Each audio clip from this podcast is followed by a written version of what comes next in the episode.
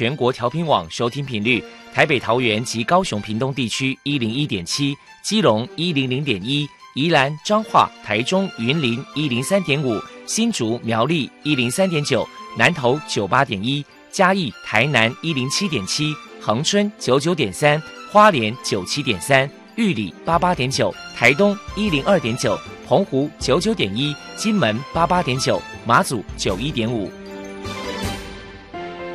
包容，爱是牺牲，爱是分享，爱是服务。因为爱，特殊教育充满了无限的可能。用爱关怀身心障碍同学的未来，用心倾听资赋优异子女的心声。欢迎老师、家长、同学们，大家一起加入特别的爱这个大家庭。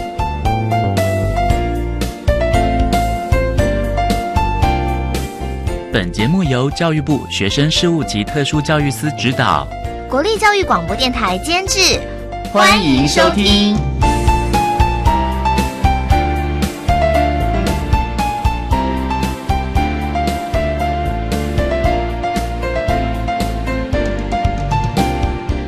因为爱，我们在空中相聚。欢迎您再度收听《特别的爱》，我是小莹。这个节目在每个星期六和星期天的十六点零五分到十七点播出。今天是大年初二，在这跟听众朋友们拜个。晚年，祝大家在新的一年新年快乐，以及身体健康，万事如意。在今天的节目中，将为您安排三个部分。首先，在“爱的小百科”单元里头，波波将为您安排超级发电机单元，为您邀请台湾数位有声推广学会的专案经理杨怡文杨专案经理为大家提供相关的资讯。另外，今天的主题专访为您安排的是《爱的随身听》，为您邀请教育部大专校院及高中职视障学生教育辅具中心的评估委员张红玲张评估委员为大家说明多面向的学习策略，谈各教育阶段视障学生教学辅具的评估重点以及注意的事项，希望提供老师、同学们还有家长们可以做个参考了。节目最后为你安排的是《爱的加油站》，为你邀请获得一百零六年度教育部优良特殊教育人员的国立台北大学资源教室的辅导老师李正刚李老师，为大家加油打气了。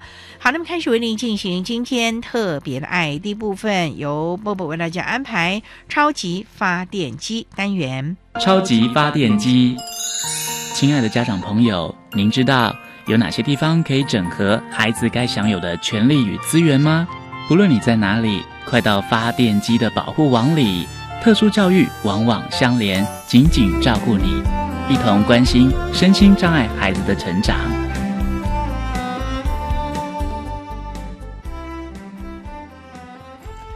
大家好，我是 Bobo。今天的超级发电机，我们特别邀请到台湾数位有声书推展学会的专案经理杨怡文小姐，请她来介绍学会的相关服务。首先呢，我们先请杨经理来谈一谈台湾数位有声书推展学会成立的背景，还有服务的目的是什么呢？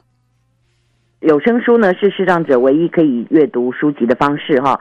那鉴于一个国际标准的格式 Daisy。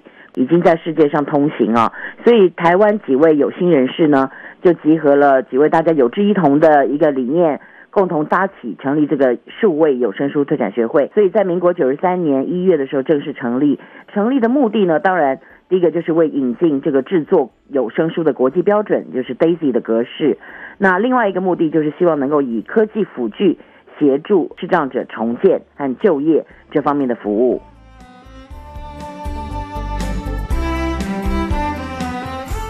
呢，我们就请杨经理来谈一谈学会的服务对象跟服务项目包含了哪一些。凡是视力有出现状况的都可以，因为有一些视障者，您知道，就是他的标准可能还没有达到拿到身心障碍手册的等级，但是只要有问题都可以打电话来寻求协助，因为我们可以指引他一些相关的资讯，甚至一些社会福利，甚至我们有到个案的一个到府的访视的这个服务。那另外还有一个新的一个比较特别的一个病症，就是所谓的阅读障碍者，也是我们的服务对象之一。那学会的服务项目当然就包括了，比如说有声书的制作，因为您晓得我们是有声书学会嘛，就方便视障者和阅读障碍者便利于他们听读的一个读本。另外呢，还有就是我们的语音电脑的教学。各种科技辅具的教学，还有目前最流行的这个智慧型手机的教学等等，这两项是最大宗的。那另外学会当然还有一些为了能够降低数位落差，学会正在积极推动无障碍网页的这个理念，至今呢已经总共执行了九年的无障碍网页这个理念的推动。所以我想主要的服务项目大概就是这几项，最重要的就是能够希望协助。视障者能够独立自主，然后希望他们能学习新的技能，到达他们这个可以经济独立、独立自主的这个有尊严的生活，这样子。杨经理表示，台湾数位有声书推展学会平时会举办以下的活动，与人们互动交流。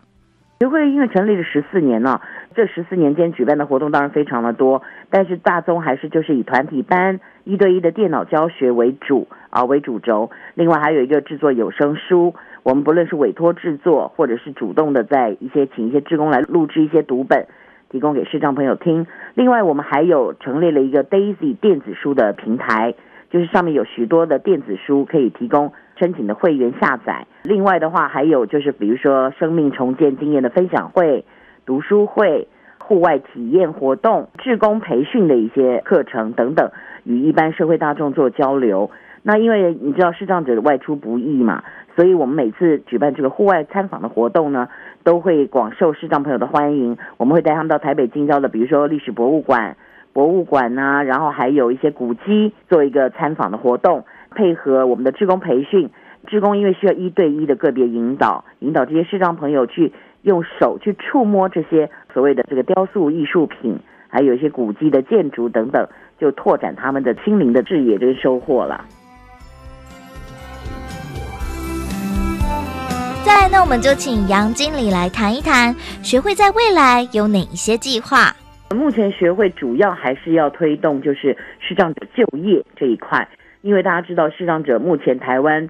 视障者能从事的工作真的是不多，大部分大家看到的就是比如说按摩的工作。那有声书学会一直想要推动，就是视障者从事知识性的工作，也就是所谓的办公室的工作。所以我们也希望能够多争取一些新的不同种类的职种，比如说像现在电话客服已经是新的一个开发出来这个职种之一。另外还有一个就是我们刚才推动的无障碍网页的一个检测员，也是一个新的一个职种。那目前学会希望能够多开发一种新的。市场能够从事的工作还是一样，就是就业，就业这一块是我们主要的重点工作。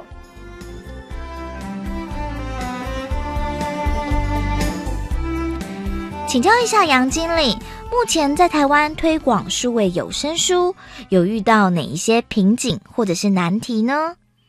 最大的难题还是就是，嗯，因为您晓得我们的电子书平台，我们是需要扩充我们的馆藏嘛。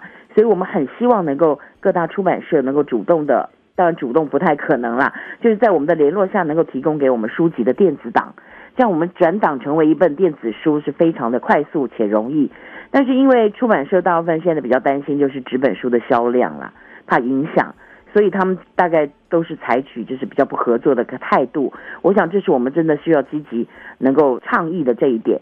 其实身心障碍者。在转档书籍的时候，是受到著作权法第五十三条的保护啊。我们可以就是不经作者的授权下，我们可以将之他的作品转制成视障者和阅读障碍者，甚至听障者能够方便听读或者是手语听看的这个读本。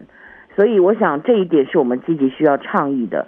因为如果出版社不主动提供这些电子档的话，我们制作一本有声电子书啊。是非常的复杂，因为我们要从买书一直到扫描，请职工校对，才能最后才能完成一本电子书，那个时间就是差距很大。而且台湾目前呢，一年呢出版大概四万多册的纸本书，但是能转制成电子书、点字书的这些书籍，大概不到一千册，所以这个数位落差是极大的。这也是学会自己想要推动的这一点，也希望能够在未来的时候啊，出版社都能够配合我们。因为这个是受到呃著作权法保护的，所以我们是合法合理的在制作这些电子书。这个是目前学会制作有声书碰到最大的困难。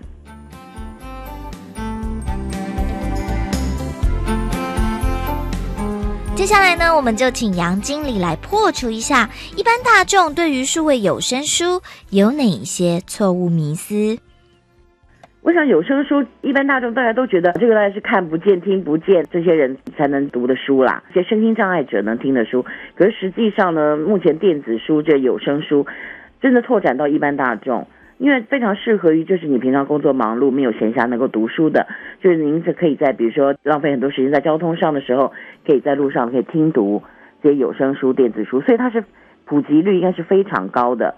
那所以并不是只针对视障者才可以听读的啦。我想这可以拓展有声书的制作量，也可以方便更多更多的视障朋友能够听读，享受更多更多阅读的这个快乐。如果民间有任何的需求或者是疑问，关于学会的联络方式是最简便的方式，就是以电话。有声书学会的联络电话是零二二三八九四九一五。零二二三八九四九一五，上班时间都可以电话向有声书学会洽询。另外，就是在网络上可以直接搜寻有声书学会，可以先对学会的一些服务项目、一些活动有一个基本的了解。这样子，任何问题都可以随时来电。最后，杨经理还有什么样的话想要传达的呢？我想，视障者他丧失的是视力，而不是能力啊。所以，我想。希望一般的企业跟社会大众都能够破除一些对视障者的一个迷思。其实视障者他除了看不见以外，他身上的本能都还在。虽然在失明之初哦，也许他会伴随着丧失许多人生的本能，但是这些在经过重建和学习之后，都是可以慢慢恢复的啊。另外呢，我想在这边做个小广告啊，就是我们有声书学会呢成立了第一个视障的数位学习平台。也就是所谓的 e-learning，就是在网络上不受时间、空间的限制，他随时只要视障朋友都可以利用这个平台，在网络上学习到一般呃我们在学会的教学课程。这个是一个非常大的创举，这也是由有声书学会、还有清大，还有一个就是国家高速网络与计算中心三个单位共同合作建制的。所以只要在网络上搜寻 VIP 视障数位学习平台，就可以随时联络连到这个网站。欢迎大家能够积极的上去参观一下啊，浏览一下，看看视障者是如何平常学习的。我想这样的话也可以破除一般人对视障者这个迷思啦。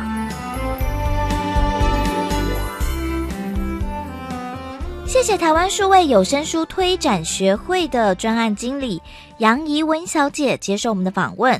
现在我们就把节目现场交还给主持人小莹。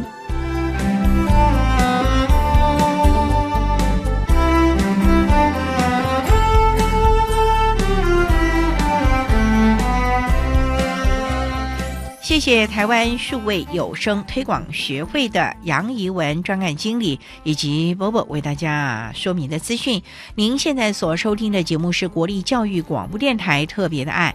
这个节目在每个星期六和星期天的十六点零五分到十七点播出。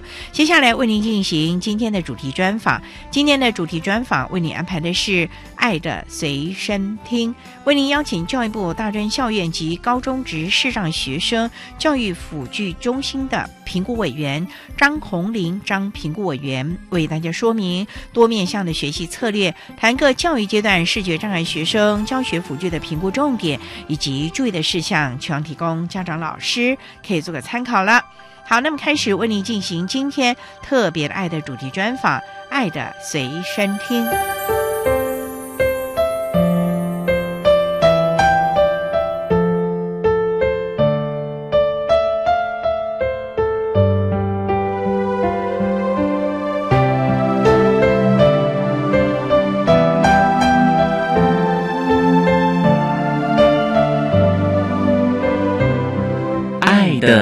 身听。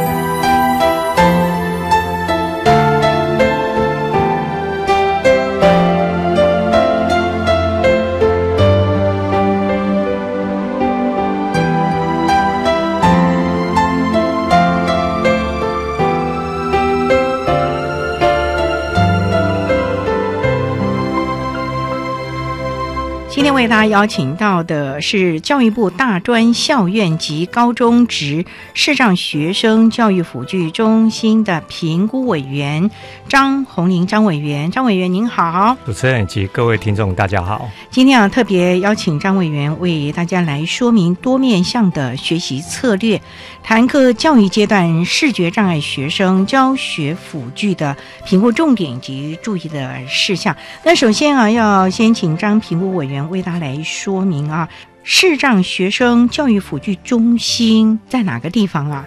我们视障辅具中心是由我们淡江大学承受教育部的委托，目前就是隶属在淡江大学视障资源中心底下。所以是在淡江大学、啊，是是是，所以是一个独立的辅具中心喽。是的，成立多久了？在一九六九年，淡江就开始招收视障学生，当时中文系及历史系就已经招收视障生。当时有一个辅导盲生及学业及生活小组，后来就慢慢慢慢的扩编，扩对对对编，对对对。然后后来由教育部请你们来负责相关的了。的确，就是承办一些像市长辅具中心、大专点字书制作，也在我们市长资源中心。还有一些电脑教育训练，也都在我们市长资源中心。其实业务范围蛮多的喽。是的，当然介绍是大专校院还有高中职的学生，嗯哼，才会在淡江的辅具中心。辅具中心。那高中以下的国中、它国小是回到各县市教育局里面的单位，哦也就是国签署中部办公室那边去委托。那是由县市教育局去委托的案子，所以我们服务的对象就是有大专校院及高中职。那您刚刚说点字书啊，又是什么什么电脑啊？是是是，所以我们可以提供哪一些的学习辅具啊？大概跟各位听众介绍一下，我们视障资源中心底下，除了提供视障辅具之外，我们也是教育部委托我们办理的大专点字书制作，也就各大学点字书也是跟我们学校申请，全部，嘿，全国的呃，然后由你们制作在，再分送到各校去。哦，那很多呢。还好，因为我们已经有成立有一段时间了，所以累积多年的经验。工作人员够吗？就是按照教育部编制，我们中心配合很多专案，大家互相帮忙，都还可以应付的。尤其每年开学，那更是多。所以我们大概在暑假之前就会开始全运作，然后把一些点字书啊或者这些辅具先把它准备好，还有一些评估相关的。除了点字书，还要提供学习辅具嘛？是的，是的，就是这样学习辅具。学生总要学这个点字吧？那尤其是现在又是电脑了，是是有盲用电脑，这个部分要跟谁学啊？盲生他们在学点字，事实上嗯在特殊学校，比如说小学就已经开始去学点字了。当然，有些后天失明的，他们未必就完全都会使用点字，有时候是改用声音听的方式去学习，接收一些周边的资讯。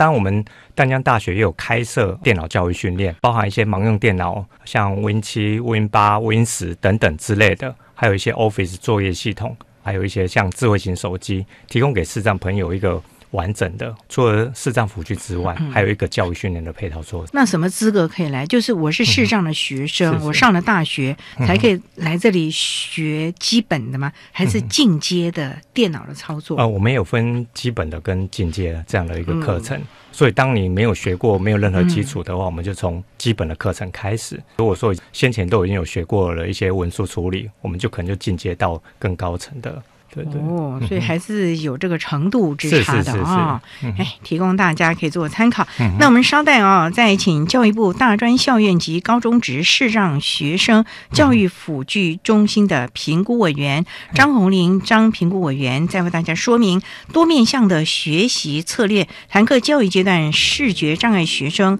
教学辅具的评估重点及注意的事项。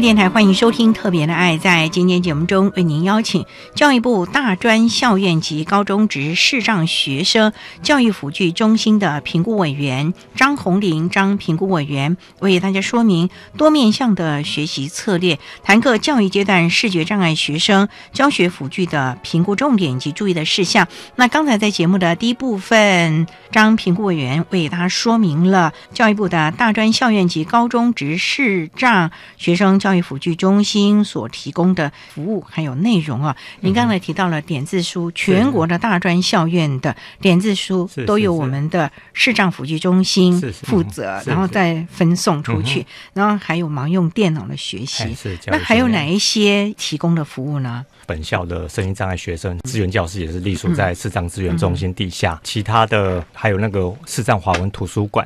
也是由教育部委托我们办理的，华文图书馆。是的，它是一个虚拟图书馆，也就是说，我们制作点字书这些电子材料，我们就会上传到华文图书馆。这些视障生他们就会跟我们申请账号，可以在图书馆里面去查询他们所需要的教材，或者是一些休闲用书。那我们里面藏书经过这几年的累积，大概有三万多册，哎，所以提供给师长学生一个很好的一个学习辅助器材。哎，不过啊，张平委员想请教，您说这些藏书啊，是嗯以教科书为主，还是目前市面上的各嗯个出版社的书啊？教科书我们有很大量的，因为各大学的视障学生，他跟我们申请之后，我们会把这些电子教材上传上去。哦那当然也有一些休闲用书嗯，还有包含一些小说。所以分门别类，蛮多元。嗯其实也希望这些视障学生有阅读的习惯是是啊，能够多多的看一些课外的书籍，是去增添他文字啊，嗯或者是文化的底蕴这个部分了。是是是，嗯那当然这对他未来的就业也有很大的帮助。究竟这个文字表征能力好的话，嗯对未来就业很多都需要用到这样的一个表达能力。除了这三项，还有嗯哪一些的服务呃，呢？其他就是我们学校跟中华电信合作的一个电话客服中心，就是嗯比如说视障者他们毕业之后想要从事电话客服的工作，当然也有机会留在我们中心里面工作。哦，那是中华电信跟我们学校的一个合作计划，就一个捐款。这也是因为大法官视线，就是明眼人也可以从事按摩。嗯那同时也开了另外一扇窗，只要是电话客服单位超过一定比例，他必须要聘用视障者视障的朋友可以从事这样的电话客客服？那个电话还是按钮啊，到时候会有一些的记录，客服嘛，是是你要记是录下来，他到底需要什么服务吧？真的是好问题。当然，这时候所谓的 AT 科技辅具就扮演一个非常重要的媒介。刚提到就是教育学习辅具，它不光是在教育学习方面，对未来就业也有很大的帮助。尤其是全盲的话，只要是界面跟我们盲用电脑相容。他们就可以透过电脑里面去打询，有些凹棒跟英镑的，就嗯 call out 跟 call in 的一些，然后从资料库里面找寻相关的答案，然后用他自己的口才去回答打电话进来咨询的一些客户。所以他找资料的能力、电脑的能力要很强喽。是的，这也经过一定的培训。我们也在丹江大学也有开设这样的一个培训课程，针对我们校内的视障学生。所以只有淡江的学生有这样的福利哦。当然没有，这以前我们对外也有开过这样的课程，哦。我甚至有些会跟外面的视障机构会共同开设这样的一个电话客服培训课程。所以只要是视障的朋友、嗯。有意从事所谓的电话客服的，都可以来接受这样的训练了。当然当然，哦所以这也是另外的一个服务的项目了啊。是。好，那我们稍待再请教育部大专校院及高中职视障学生教育辅具中心的评估委员张红玲张委员，再为大家说明多面向的学习策略，谈各教育阶段视觉障碍学生教学辅具评估的重点以及注意的事项。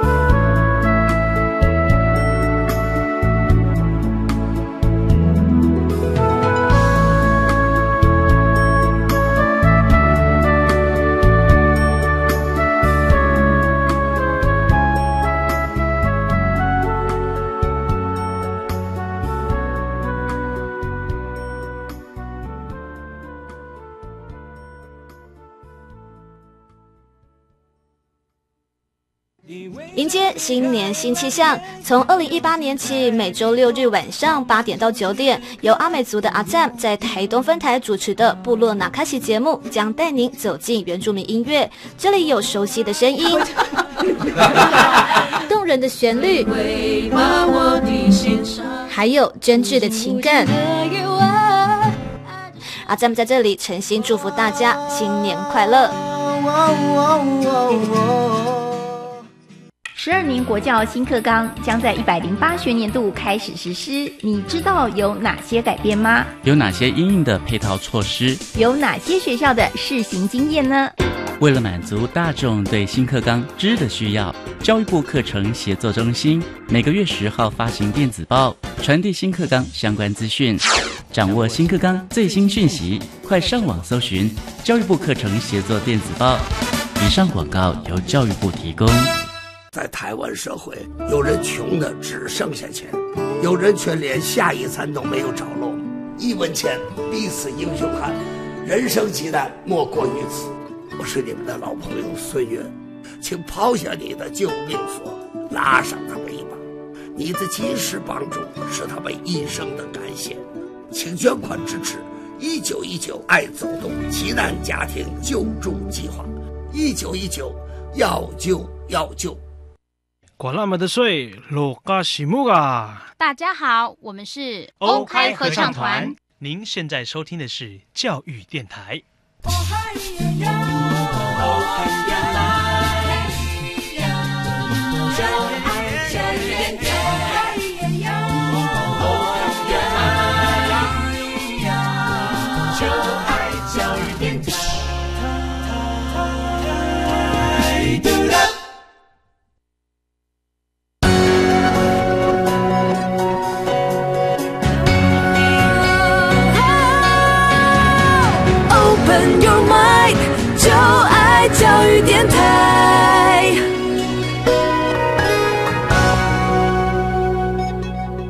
教练台欢迎收听《特别的爱》这个节目，是在每个星期六和星期天的十六点零五分到十七点播出。在今天节目中，为您邀请教育部大专校院及高中职视障学生教育辅具中心的评估委员张红玲张评估委员，为大家说明多面向的学习策略，谈各教育阶段视觉障碍学生教学辅具评估的重点以及注意的事项。那刚才在节目的第一部分。张评估委员为大家简单的说明了视障辅具中心所提供的服务内容。那想请教，我们这个所谓的视障的辅具啊，尤其学习辅具，到底包括了哪一些啊？首先，大概简单的跟各位介绍一下，我用二分法的概念，视障学生大概可分成两步，一个是全盲，一个是弱视。他的学习辅具针对他的特质及需求也各有不同。在全盲的辅具方面比较简单，东西也比较单纯。其实全盲它是以听觉、触觉为学习本位的一个学习方式，所以它的辅具也因应而来。全盲的，它的学习辅具最主要就是所谓的盲用电脑，也就是布莱尔点字触摸显示。布莱尔，布莱尔，是，我还以为布莱了。它是法国人那个时候研发的一个点字系统，叫布莱尔，就是点字触摸显示器。由这个搭配一般的桌上型电脑或笔记型电脑，这个点字它是一个摸点的一个系统。配合 Screen Reader 一个荧幕阅读软体，如果可以播出声音之外，只要荧幕上文字属性的，它就可以播出声音。然后也搭配了点字，点到哪一行，点字对应系统就会呈现这样的点字，所以它可以借由摸点跟听的方式去学习。这个点字触摸显示器，我们有桌上型，也有携带式的，方便智障学生可以带到课堂上，不会像以前传统的这么笨重的桌上型点显器。哦，那携带型的多大？大概比铅笔盒大一点点这么小，那可以随身携带哦。是的，它可以随身携带，而且它配合是小笔记型电脑，就等于是把工作的一个 workplace 带在身上一样。哦，它可以随时随地可以在捷运上去工作。这属于全盲的同学，全盲需要的学习辅具。那如果有一些视野比较窄的，或者是弱势的这些同学怎么办？弱势的辅具就比较多方面了，除了光学方面的，呃，一般常见就是所谓的手持式放大镜，它有不同倍数的手持式放大镜，因应它不同的需求，比如说有些他上实验室课程，或者是想要看黑板板书的单筒望远镜，或者甚至在外面的户外教学，也可以用单筒望远镜。除了这个之外，刚刚提到是手持式的放大镜，那也有所谓吸带式的扩视机，扩视机大概有点像以前我们那 Game Boy 再大一些，我们有分五寸跟七寸的。吸带式扩视机，如果是在资源教室里面，或者是在家中，甚至在自己的宿舍里面，就可以用桌上型的扩视机，比较大嘛？放大的字，它就是等一个荧幕，只要把书本放在下面，书本里面的字体就会透过荧幕上面所呈现出来。你要放大在荧幕上看是的，是的。哦，那这样比较好哎。所以这些对于学生来说是一个很大的帮助。视野比较窄的怎么办呢？有些它可以透过扩视机去协助。那有些可能就是要透过一些他们学习的技巧，譬如说利用他们残余的视野去观看课堂上老师的讲课了，甚至结合资源教室的一些支持系统，像是笔记抄写员或者是协助同学来帮忙他，可以让他在学习更为无碍。所以提供了全盲或者是比较弱势的同学相关的学习辅具了啊，是是，所以蛮多元的哦。是是是，因为现在辅具与时俱进，现在也。把一些像 iPad 或者是之类的一些技术引进在视障辅具领域。当然，有些学生他们自己就有 iPad，它就具有放大，甚至还有语音播放的功能。所以现在的辅具非常竞争。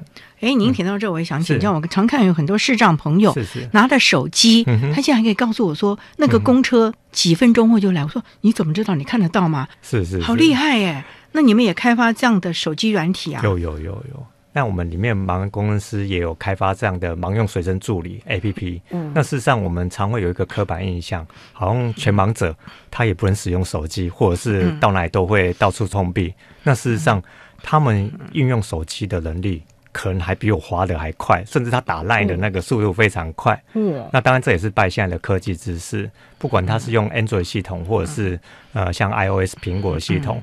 他们用滑的那种方式都可以读音报读出来，手机上面有哪些字呈现，这么的厉害哦！是，这是属于学习辅具了吗？这已经是跨领域了，哦，因为一般来说这不在我们补助的范围里面，但是现在手机几乎每个人都有，嗯，我们有开设这样的课程，去教他们如何去使用手机当做学习的用途，它也可以用在生活方面。像您说，像手机的这种课程是都要到淡江你们一起起的开设，还是你们有老师可以到各大学资源教室去教他们？关于这个问题，我们北中南都会利用寒暑假开设不同的课程。那当然也欢迎北中南各校的这个视障学生也可以来学习。那当然有些特殊状况，也可以跟我们淡江提出申请。上上个月也有一些工程师到校内去协助那边的视障学生一对一的教学。还有一对一的教学，看有些如果特殊个案，我们就以一对一的教学。那如果说资源教室里面视障生比较多，我们就把它统合起来，针对他们的需求去提出教学方式。所以像这个所谓的一对一的这种协助，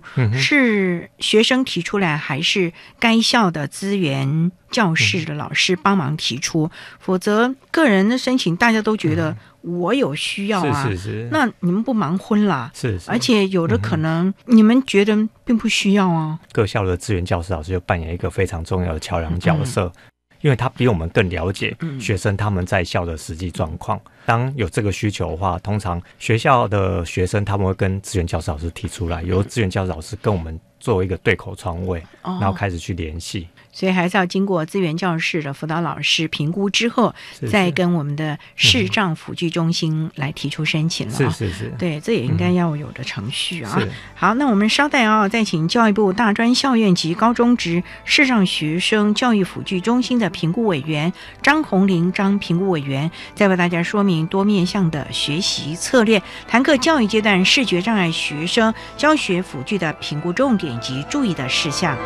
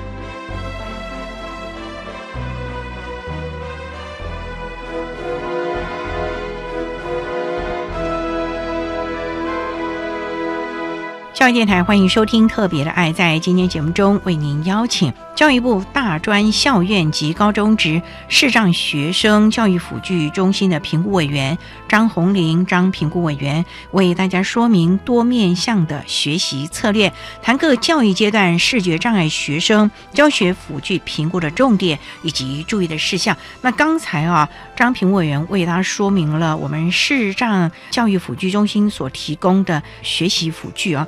不会想请教了，你怎么会知道我需要什么样的辅具呢？还是我觉得我需要，我就可以跟视障辅具中心提出申请了呢？这当然需要一个专业评估。当学生或者是疑似视障学生，他有这个需求的时候，通常第一个在学校他会找资源教师老师，因为他不晓得有哪些资源可以协助他。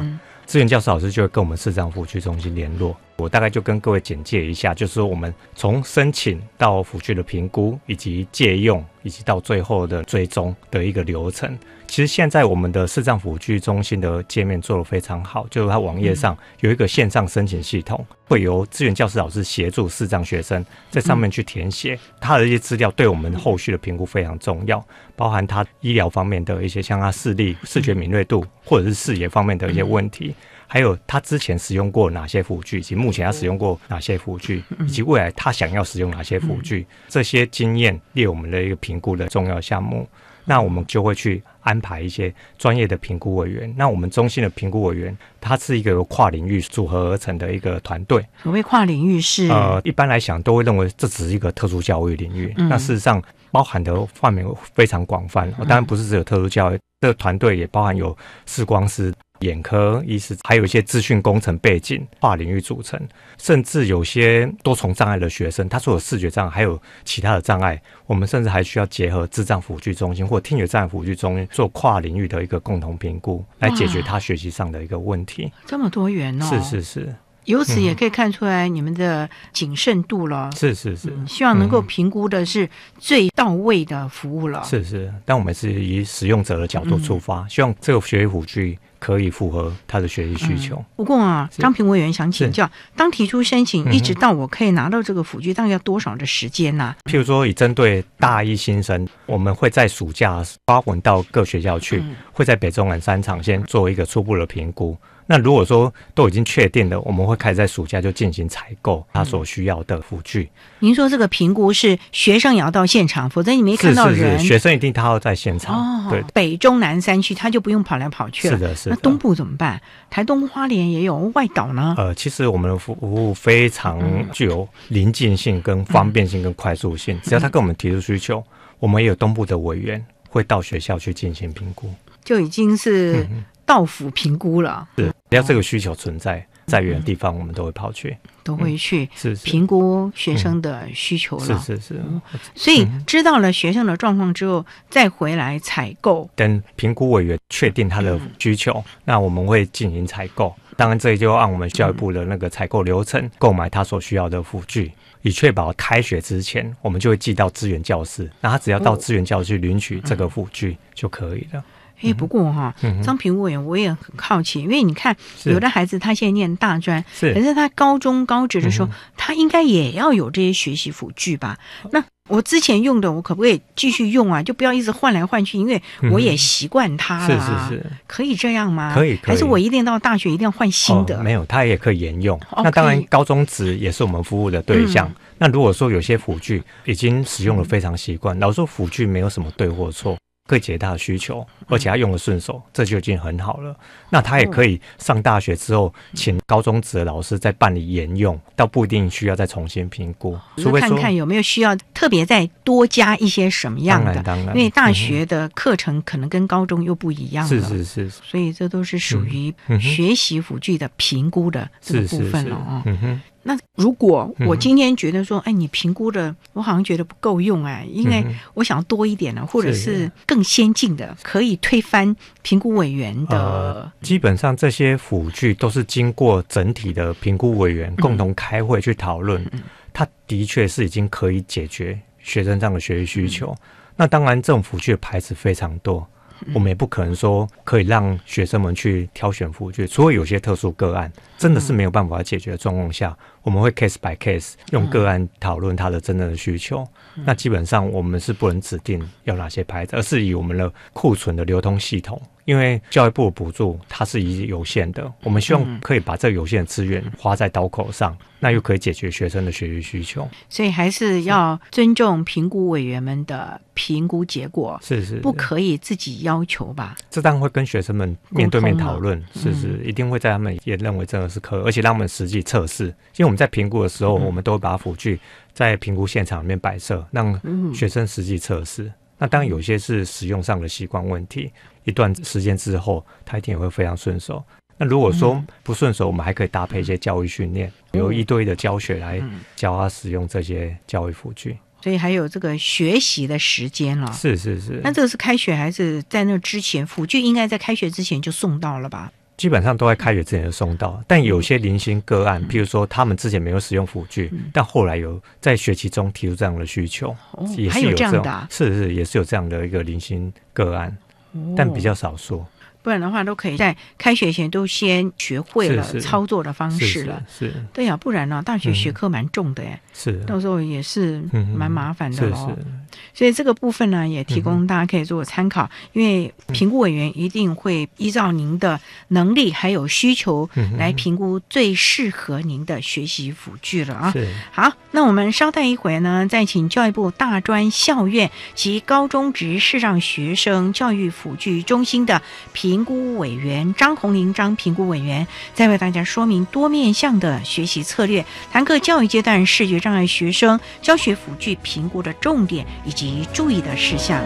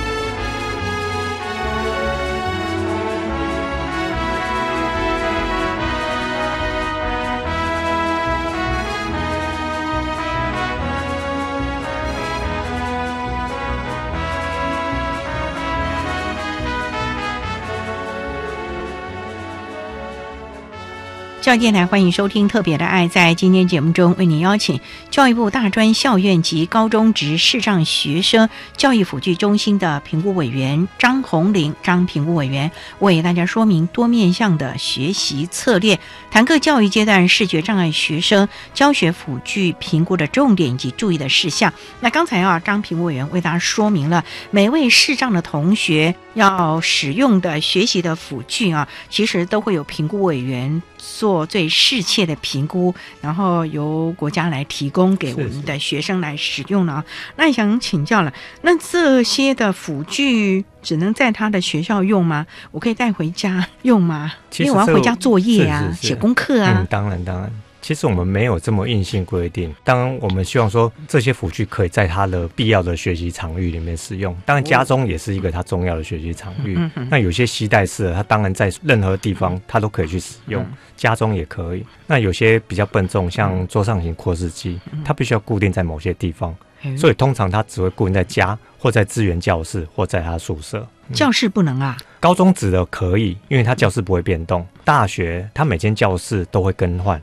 所以没有办法有一个固定的地方，所以大部分会以资源教室或宿舍为主。所以他在课堂上那怎么办？就要拿系带式的，或者是资源教师提供知识的服务，所谓的听打员呐，或者是等等的协助同学之类的。所以都还是评估了，还有一些替代的方式了嘛？对对对对，就是一个整合，汇整他所有的资源，希望可以让他解决学习问题。我也想请教了哈，像大学哈，很多都是分组讨论。我们视觉障碍的同学应该也不能避免分组吧？那这样他怎么跟他同组的同学讨论呢？当然，这种情况我们在开学初，我们会先跟老师去协调联络。嗯。比如说，有些绘画课程，他必须要分组去进行的，嗯。我们就会请老师协助帮忙，因为他在视觉上有限制，他没有办法去挑组员。那当然，很多视障学员他也很强，我们都鼓励学员尽可能去找寻自己的 partner、自己伙伴，建立了一个自己人际关系，对他之后不管在学习上或日后职场都有很大的帮助。所以学习辅具其实是可以帮助他们在学习上能够更游刃有余，是是，而且达到应该要有的学习的成效。是是是。借这些辅具要不要月租还是年租费啊？不用，这都是教育部的资源，所以这些一切都是免费，全部都免费。是的，是的，包含正常的维修，比如说有些是自然损坏的，这些维修也都是免费，除非是有些，比如说人为的损坏，我们才会请他部分负担。希望说养成学生爱护我们这些教育部的财产，以及培养他们自我管理的一个责任感。您所谓的自然损坏，那么呢，有一个例子跟大家说呢？譬如说，有些它就是真的零件上的一个损伤，都没有什么外伤的状况下，机械这种都就会故障，这就属于自然损坏。当然，有时候学生，比如说点眼器或者摔到了，整个壳裂掉，或者是造成里面的机件的损害，这种就是人为的损坏。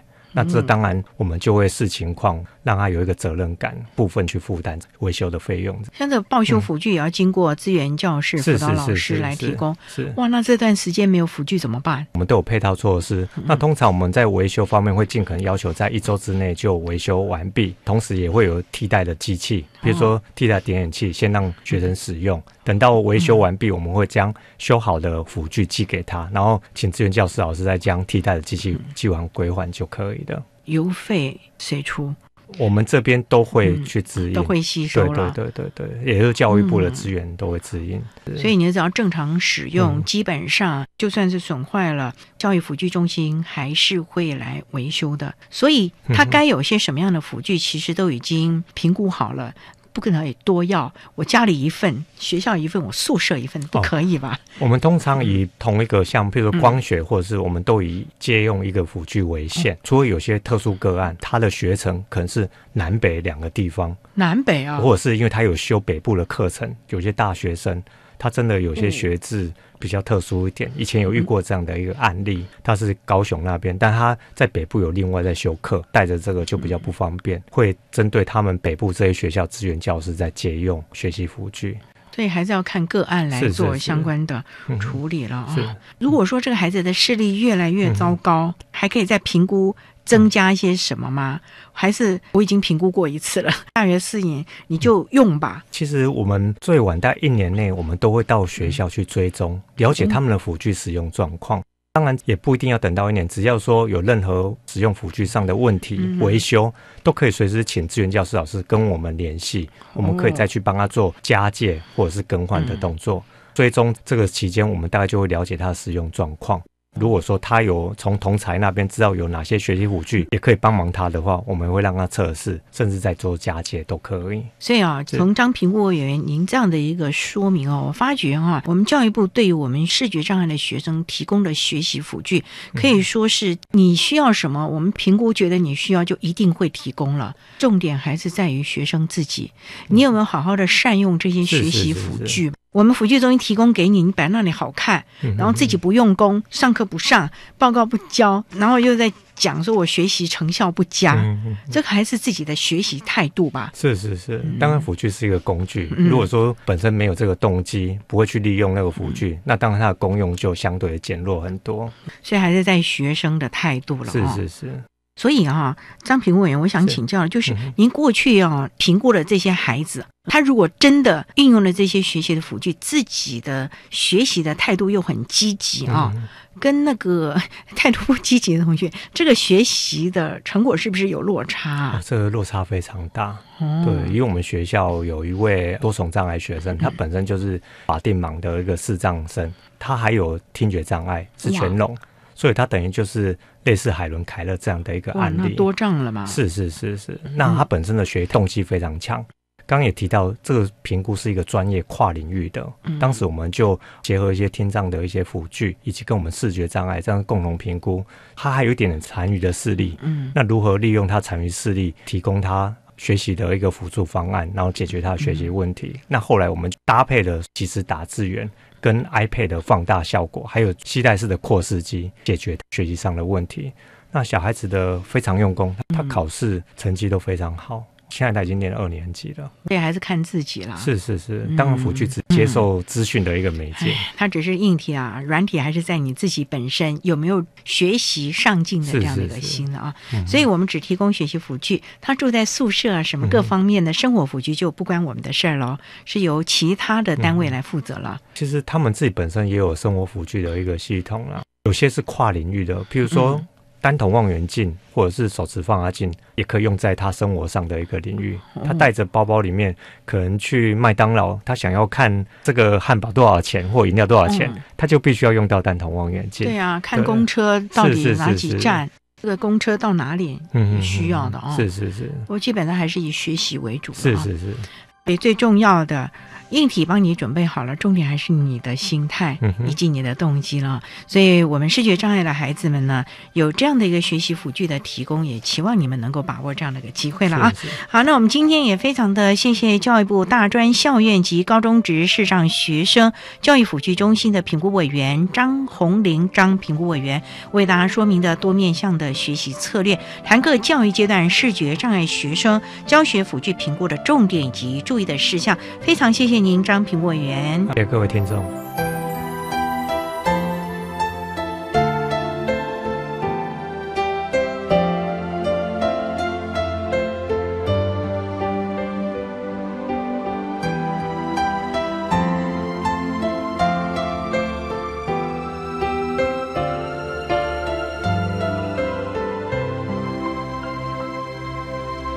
谢谢教育部大专校院及高中职视障学生教育辅助中心的评估委员张红林张评估委员为大家说明的相关资讯，希望提供家长、老师、同学们可以了解运用了。您现在所收听的节目是国立教育广播电台特别的爱节目，最后为你安排的是爱的加油站，为您邀请获得一百零六年度教育部优良特殊教育人员荣耀的国立台北大学资源教室的辅导老师李正刚李老师，为大家加油打气喽。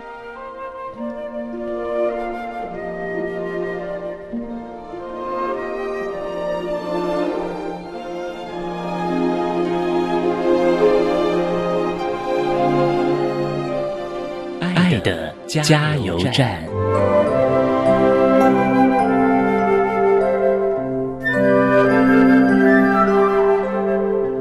各位听众，大家好，我是国立台北大学资源教室辅导老师李正刚。针对高等教育阶段辅导视觉障碍学生的学习与支持上，特教无他，真心面对你身边的人，不过多的保护，认识自己与他人的优点、兴趣。与喜欢做的事情，其实自己的人生自己玩做就对了。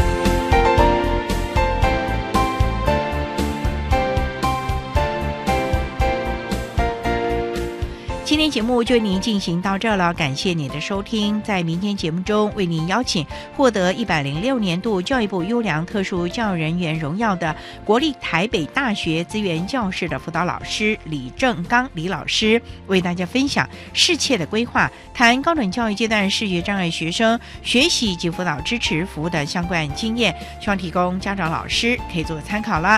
感谢您的收听，也欢迎您明天十六点零五分再度收听特别的爱。我们明天见了，拜拜。